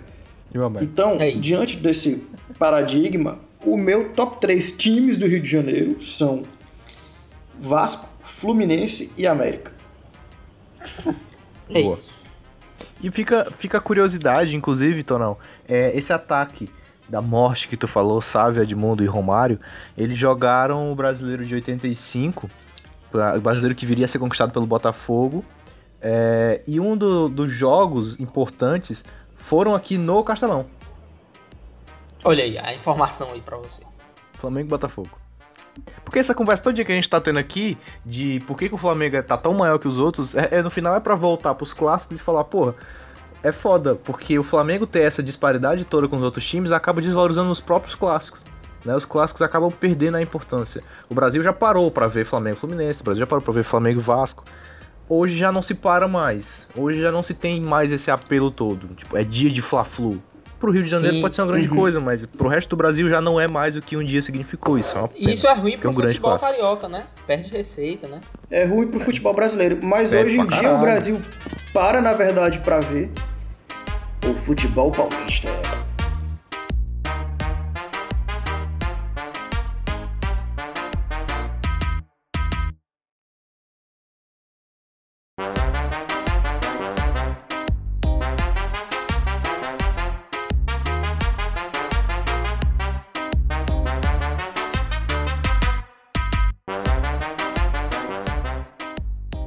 Tonão puxou o barco, vamos levar aí, vamos falar de São Paulo agora. Futebol que certamente foi o futebol, o futebol ainda que mais cresce no Brasil. É, dos anos 80, especialmente para cá, a gente tem um grande começo ali do Santos ganhando, faturando cinco campeonatos brasileiros seguidos ali na década de, de 60, de 60 até 65. Mas a gente tem um grande crescimento do, do futebol paulista a partir dos anos 80, né, com a ascensão do Corinthians, do Palmeiras e o São Paulo. Né? Então hoje a gente vê os- o futebol paulista muito mais forte do que qualquer outro futebol, outro, outro estado no Brasil. Sim. Os títulos de Série A do futebol paulista, inclusive, que são exorbitantes, né? O menor, o, o time que menos ganhou dos quatro grandes de São Paulo foi o- exatamente o São Paulo, com seis brasileiros. Você vê que, por exemplo, no Porra, Rio, foda, né? o Flamengo foi o que ganhou mais e tem os mesmos seis. Então você vê uma grande E desproporção. essa Série A agora, de 2020, conta com cinco times de São Paulo. Sim, porque o, Exatamente. o grande Red Bull Bragantino- Bragantino agora tem tudo pra Red Bull tá aí. tem tudo para ser também um grande time Em brasileiro. regra, Com normalmente. São Paulo é o estado com mais com mais times na Série A em regra. Sempre tem os quatro grandes ali. é, e aí sempre tem um Guarani, uma Ponte Preta. Agora, o Red São Bull. Caetano, mas sempre Santo tem um André, time de São Paulo que tá liberando. Bragantino. né? E a gente vê que o, o futebol paulista é tão, tá tão grande de uma maneira que os times que não são o- dos quatro grandes têm papado os títulos por aí, né? A gente vê que a Ponte Preta já chegou a uma vice-campeonato sul-americana contra o Lanús. Então é foda de se ver Sim, como você é, vê é que o- assim. O Paulista e o Santo André tem uma Copa do Brasil cada. Sim. São times assim, né, São são Caetano- grandes. São Caetano tem vice Guarani- de Libertadores, vice de é brasileiro duas Libertadores. O vezes. Guarani inclusive tem um título de Série A do brasileiro, 78. né? Que, que, que... Sete- Contra, 76, final contra o. Bangu, grande Oito, final. 78. Guarani e Bangu, acho que é a final mais improvável do Campeonato Brasileiro. E ele é considerado vice de 87, viu? O Guarani é considerado vice de 87. Sim, Verdade. Tem... Considerado não, meu filho. O Guarani é o vice de 87, porque pro apesar. Vice de 87. ser contra o Popote, ou é, ser contra o Popote na maioria das vezes, a gente tem que valorizar a cultura nordestina. O Sport foi campeão de 87, sim. Sim, Não é nem só valorizar a cultura nordestina, né? É valorizar a verdade do futebol. Exato, É verdade. valorizar o futebol. É, fica aí só o meu. Coloquei a contagem dos números aqui do futebol paulista. A Série A, quem tem mais Série A's entre os quatro grandes é o Palmeiras, com 10 Séries A's. 10 asteriscos. Contestável. Contestável, né? É, Copa do Brasil também é o Palmeiras, juntamente com o Corinthians com 3. E aqui fica o meu adendo: o São Paulo não tem nenhuma Copa do Brasil. Isso. Crise no São Paulo. Chora! Crise Inclusive é Paulo. interessante, né? Pensar que o, o São Paulo ali do, do, do começo da década de 2000, metade da década de 2000, é, foi tricampeão ali da Libertadores, ganhou o Mundial, escambau em cima do Liverpool e não ganhou a Copa do Brasil. Mas é Porque justamente naquela por isso, época- Júnior, na naquela verdade. época, o fato. o- É, o, quem se classificava pra Libertadores não ia pra Copa do Brasil. Exatamente. Então, Fato, tipo, sim. a gente fica brincando que o São Paulo não ganhou, mas é porque ele não disputou, assim, em comparação aos outros, ele disputou pouquíssimas Copas do. Brasil, entendeu? É, isso Verdade, aí. verdade. Mas fica aí. lembrado, lembrado. É, e naquele E tempo do, do Tele também não tinha, né? E o São Exato. Paulo foi Mas ainda, ainda bimundial é da um fato Libertadores. interessante, né? O São Paulo, um time tão grande, não tem uma Copa do Brasil. Isso. E voltando aqui aos números, então, o Corinthians é o que tem o maior número de paulistas, com 30. É, o Palmeiras é o que tem o maior número de Série Bs, tem duas. Inclusive, Santos e São Paulo nunca jogaram a segunda divisão, né? É, em Libertadores, São Paulo e Santos tem três cada. Inclusive agora só temos três times é, do Brasil que não caíram pra Série B. E agora não é mais o Cruzeiro. Exato. Não é mais o Cruzeiro. É, o Mundial, né? O São Paulo é que tem mais, com três mundiais. Santos e Corinthians tem dois. E o Palmeiras não tem copinha, não tem mundial. É, e fica aqui o, a grande dúvida do mundo, né? Como o Corinthians tem dois mundiais, tendo uma Libertadores. Já foi que eu explicado nos casts anteriores aí. Já foi explicado no caixa Nós, anterior. nós do podcast Cristo não somos nem a favor nem contra o título de 2000. Ele só sabe que ele tá. aconteceu. Foi estranho. Aconteceu, né? Ah, e o, o título, o título de 2000 do Mundial que foi o momento de reviravolta do futebol nacional. Que no Mundial de Clubes, o futebol paulista venceu o futebol carioca e depois disso, nunca mais. É verdade. Nunca mais. Quer dizer, nunca mais não, agora tá voltando. né? E a gente, inclusive, tava falando, tava E- falando e- de como o Rio de Janeiro tem se comportado nos últimos anos, né? Se a gente for fazer uma, um- uma tabelização aqui dos últimos títulos brasileiros, dá muito São Paulo toda hora. Né? A gente tem título do, do Santos 2004, tem São Paulo 2005, São Paulo 2006, São Paulo 2007, é, 2011 é o Cruzeiro, ou 2011 é o Corinthians, na verdade, e aí Palmeiras, Corinthians e Palmeiras de novo. E sim, eu tirei de cabeça, viu? Queria aqui dizer pra todos. Tem Rapaz. que respeitar. E 2008 foi quem mesmo? São Paulo, pô. Foi o São Paulo. né? 2005, 2006, oh, 2006, 2007, 2008, né? 2005 é o Corinthians. E, e assim, é importante, é importante a gente perceber o crescimento do Corinthians na década de 2000, mas de, de 90 para cá. O primeiro título brasileiro do Corinthians foi em 90, comandado pelo craque Neto, diga-se de passagem.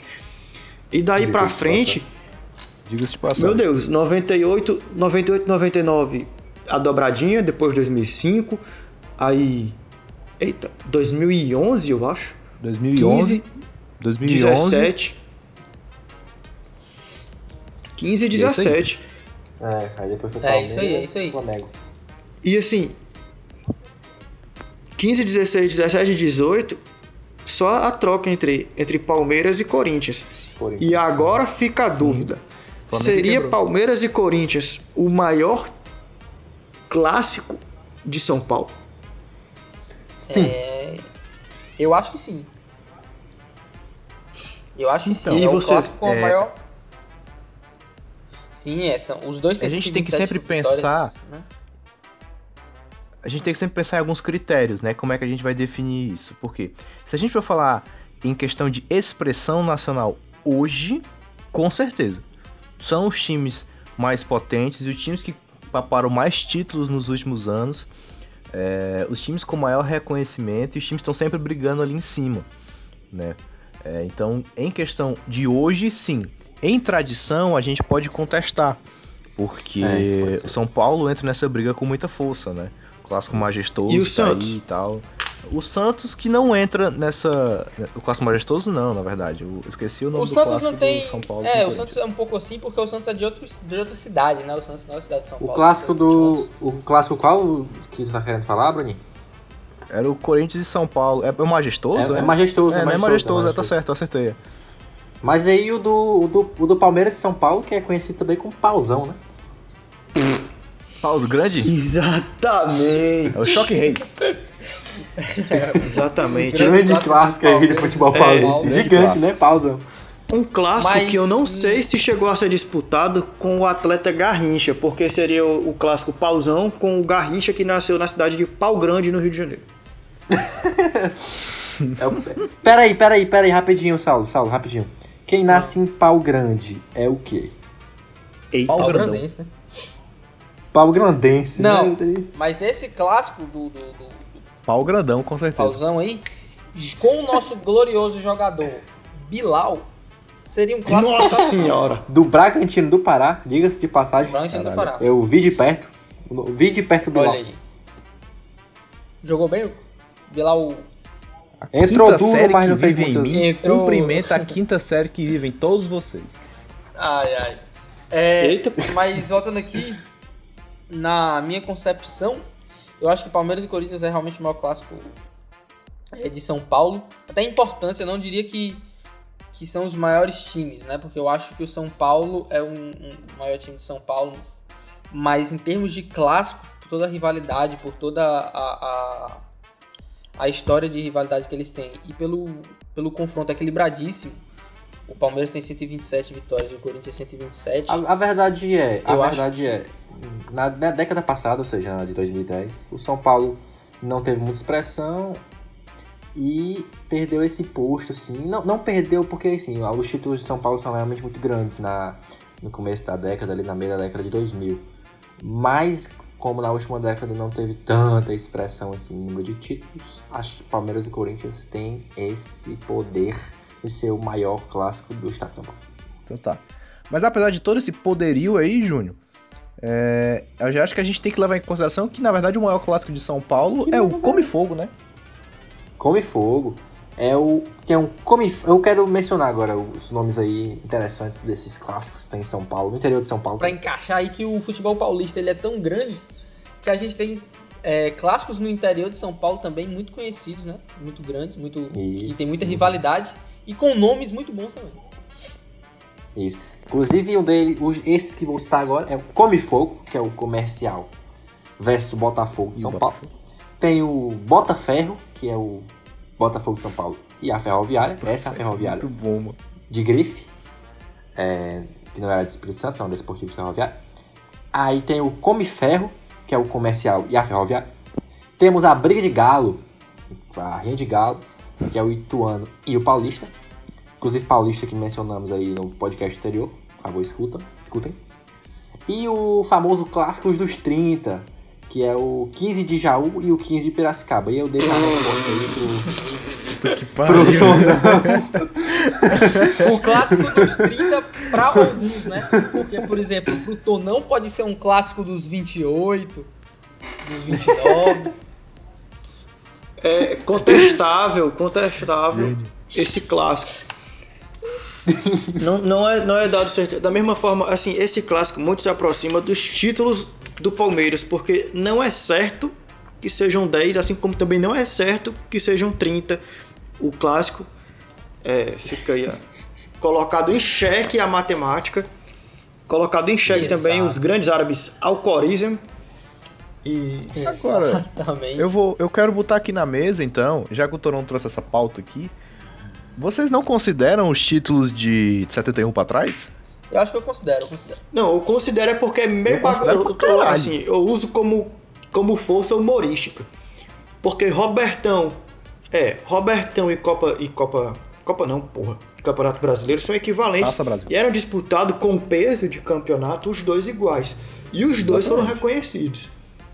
É, a, taça de, a, a taça de prata, o Robertão, e o Campeonato Brasileiro depois de 71, né? Até porque, Sim, sim. se fosse por isso, taça João Avelange do Vasco em 2000, zero. O, o Campeonato Brasileiro da taça de bolinhas ali, que é em 87 organizado pelo Clube dos 13 também, fora de cogitação. E aí vai. É, Justo.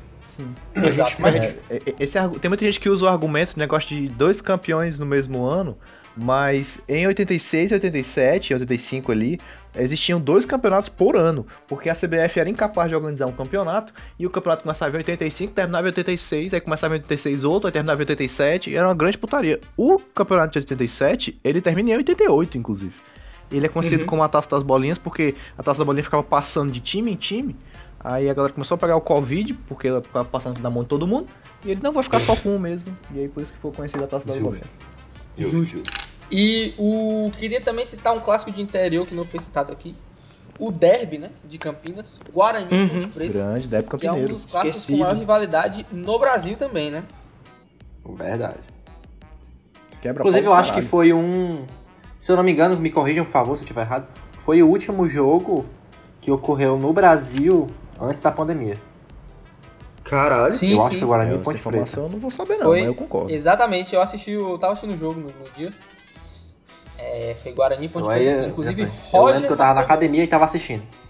Roger marcou gol Pode marcar gol, né? Caralho. Meu Deus. Pela Ponte E assim, Pela Ponte Preta. O Derby Campineiro que em 2016 comemorou a- a- o centenário da primeira porradaria em derbys no Brasil. Que foi em 1916, aí eles comemoraram o centenário em 2016 aí. Com outra porradaria. Saindo na mão. Exatamente. E você vê no, no- no- em São Paulo uma coisa é, é, oposta do que está acontecendo no Rio de Janeiro com a questão das torcidas, né? Você vê que hoje, se você comparar com alguns anos atrás, a- a- as torcidas que. As pessoas daqui que podem até torcer para um time local, mas que tem um segundo time é, é, de São Paulo, aumentou muito em relação a, a- a- em proporção aos times cariocas, né? Você vê muita gente que que Verdade. torce São Paulo, ou Corinthians, ou Palmeiras. Santos menos, né? Que é o Santos é o time do Ah, mas é porque te- teve também o- a questão do, do fenômeno Neymar, que aumentou muito a torcida Sim. do Santos. Mas assim, Sim. é o tipo de, de- de torcida que acompanha o jogador, né? Que torce pro Santos, depois Barcelona e agora PSG. Exatamente. Mas é uma torcida que, que não deixa de ser interessante, porque acaba consumindo é, os produtos do clube, né? Você vê, eles acabam comprando às vezes camisa, Com certeza. é, aumentando. Inclusive, eu queria mandar um forte abraço para um dos maiores torcedores do Santos. O Que é o Chorão. Mano Brown. Abraço, Chorão. Ah, e sim. Chorão também. Não, cara, eu pensei que O você ia Chorão não vai falar. ouvir o abraço, né? É, Com certeza. vai- eu tô mandando Não sei. que ele vai, Eu provavelmente não vai posso ouvir nosso garantir que não existe um, um, um Spotify do, do, do paraíso aí. Pra ser bem sincero também, nem o Mano Brown vai ouvir um abraço, porque o Mano Brown não vai assistir esse podcast, ouvir esse podcast. Ah, se eu marcar ele, ele escuta. Não garanto. Escuta, Macho, mas é como eu dizia, Então, mano. Fé em Deus que ele é justo. Isso, isso, isso. E aí Isso eu aí. lanço aqui o questionamento pra vocês. Quem são os três maiores de São Paulo? Esse é mais difícil. Porra.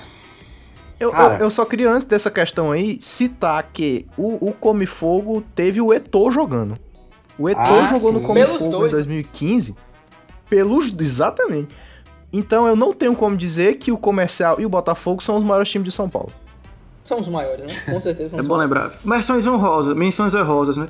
E assim, é, a gente não pode esquecer grandes clássicos. Só fazer aqui a menção honrosa também desses grandes clássicos. O clássico geográfico da cidade de Baru e Araraquara, entre Oeste e Noroeste. Grande. O clássico também é aqui da, o clássico marxista entre ferroviário e comercial, que é o Come Ferro. Bragantino Ponte Preta, grande clássico do futebol do futebol paulista. E era apenas isso mesmo. Obrigado aí. E eu vou lançar Muito aqui a polêmica.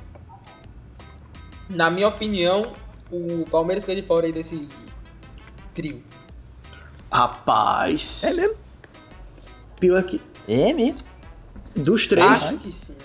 O Palmeiras tem mais séries A, tem mais Copa do Brasil, mas o Palmeiras tem mais participações na segundona. Santos e São Paulo nunca caíram.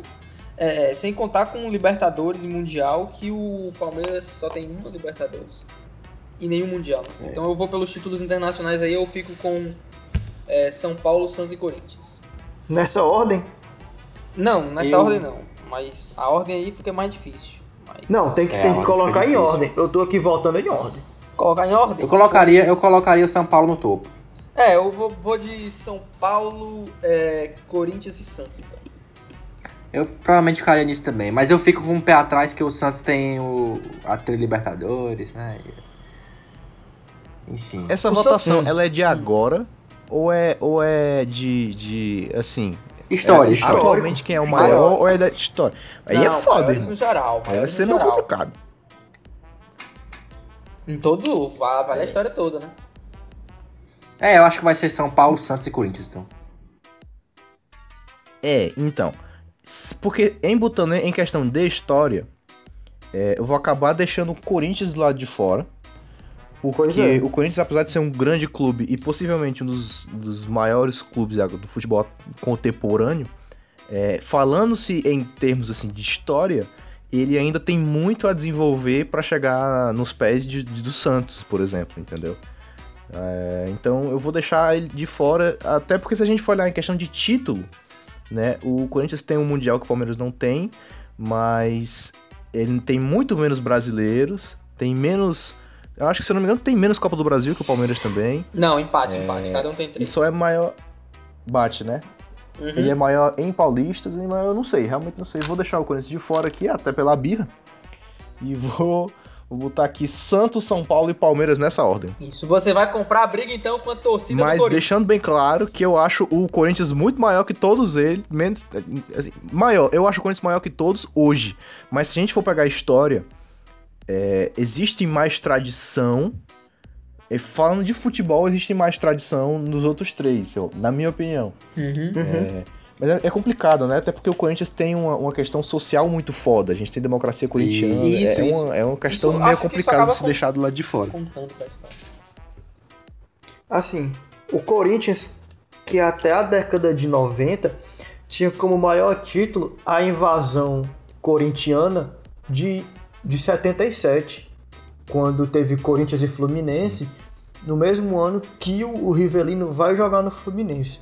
Então, assim, Sim. não tem como levar. O Fluminense ganhou no final das contas. Pois é, ainda foi eliminado. Essa, esse, esse era o grande título do, do Corinthians, assim. Ok, tinha os paulistas, mas, embora muito relevantes, o que era celebrado, muito celebrado assim, foi essa, essa, essa conquista de invadir o Maracanã. É, é, embora não tenha como deixar de lado a, a democracia corintiana, os dois mundiais, o, a, a maior quantidade de paulistas, a maior quantidade de copinhas mal aproveitadas, porque a E a maior quantidade de torcedores também. Também, maior quantidade de torcedores. Isso é importante. Exatamente. A gente não pode deixar de lado a tradição. A tradição fala mais alto nesse contexto de título nacional, título internacional e, e, e, condição de, de páreo contra os grandes times do Brasil.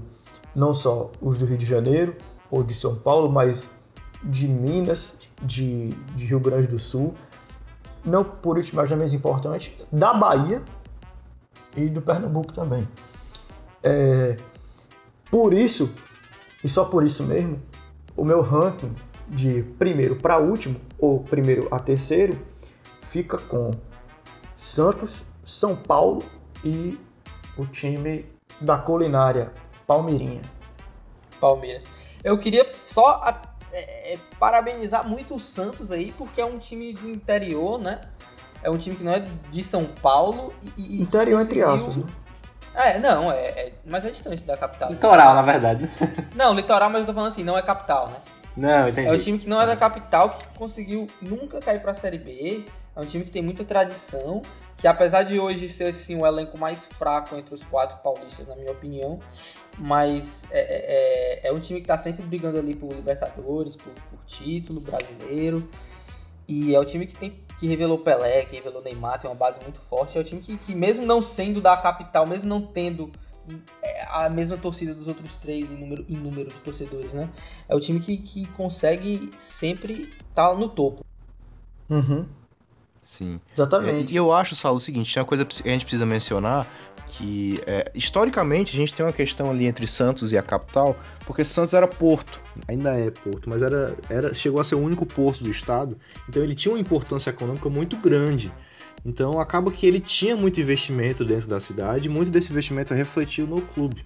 E tanto investimento como é, conhecimento e pessoas que vinham de fora. É, por isso que eu acho que o Santos conseguiu desenvolver um, uma metodologia de base mais forte que outros, a maioria dos times do país, na verdade. Eu Sim. acho que o Santos tem a melhor base do país. Sim, tem, com certeza. Porque muito porque ele recebia essa influência muito direta.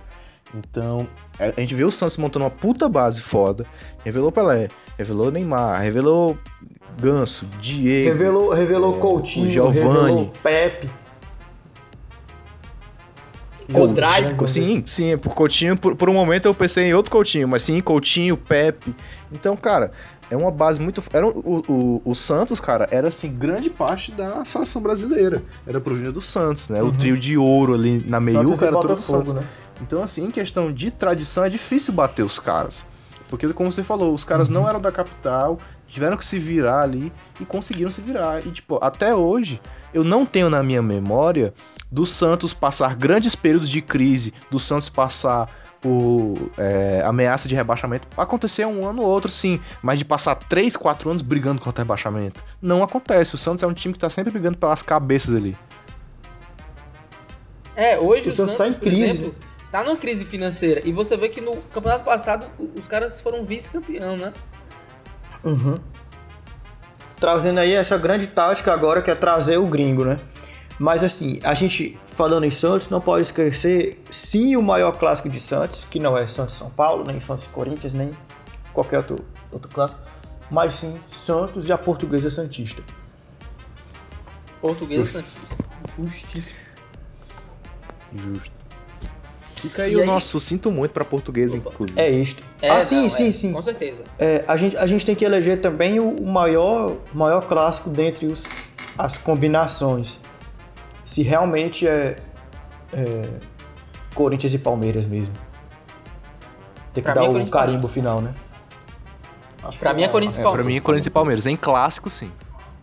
E o maior Clássico. clássico do Sudeste, pra mim, continua sendo o Vasco Ó, e Flamengo. Calma, calma. Vamos, vamos botar aqui na mesa então todo mundo Porra. pra gente, pra gente fazer direitinho, ó. Os clássicos do Sudeste são Corinthians e Palmeiras, que nós elegemos como de São Paulo. é, Rio Branco e Deportivo Ferroviário, como do Espírito Santo. Atlético Mineiro e Cruzeiro, como de Minas. E Vasco e Flamengo, como do Rio de Janeiro. Dissertem. É. Dissertem, ó. É muito bom, muito bom. O quarto, com certeza, é o do Espírito Santo, né? O, pra mim, o, mais, o segundo, o terceiro fica sendo de Minas. É, e não sei, eu acho que pela pela questão aí da rivalidade, da, da torcida, eu não sei, eu acho que eu fico com Flamengo e Vasco como maior. Só pra ser do contra mesmo, eu sei que a maioria vai em Palmeiras e Corinthians, eu fico então com Flamengo e Vasco. Na verdade, eu vou junto contigo, Sal. Tô junto contigo. Bom, meu garoto. Acompanha o relator. Mesma ordem. Bruno, você Três vai agora ou fico por último? Três votos. Não. Eu- eu- bom, eu ia de Deportiva, Ferroviária e Rio Branco, na verdade. Mas eu acredito, eu acredito que eu vou, eu vou de Corinthians e Palmeiras, até porque eu já despertei a ira da torcida corintiana, não posso mais fazer isso. Não vai despertar duas vezes. né? É... é, então eu vou dar aqui para Corinthians e Palmeiras. Eu acho que o clássico ele ele precisa de uma repercussão nacional, entendeu? É claro que a rivalidade é muito importante, mas eu acho que a rivalidade é compatível. Tanto se é rival Flamengo e Vasco, como Corinthians e Palmeiras, entendeu? Eu acho que a rivalidade é uma coisa parecida. Significa, Sim, sim. tem significados parecidos nos dois estados. Mas em questão de repercussão nacional e de, eh, principalmente, e de repercussão no Campeonato Brasileiro, normalmente nos últimos anos a gente tem visto que Palmeiras e Corinthians têm uma repercussão muito maior, entendeu? Tem uma mídia muito maior em cima, tem um- uma preocupação, tem uma, uma importância Eu- dentro do campeonato muito maior. Então eu acho que pela condição que os times estão mostrando, eu acho que é maior. É, eu acho que é justo. Agora, assim, eu queria, eu queria, eu não acho que vou mudar os clássicos, né? Ah, va- vai falar. Fala- Eu vou sugerir uma nova primeira opção então aí.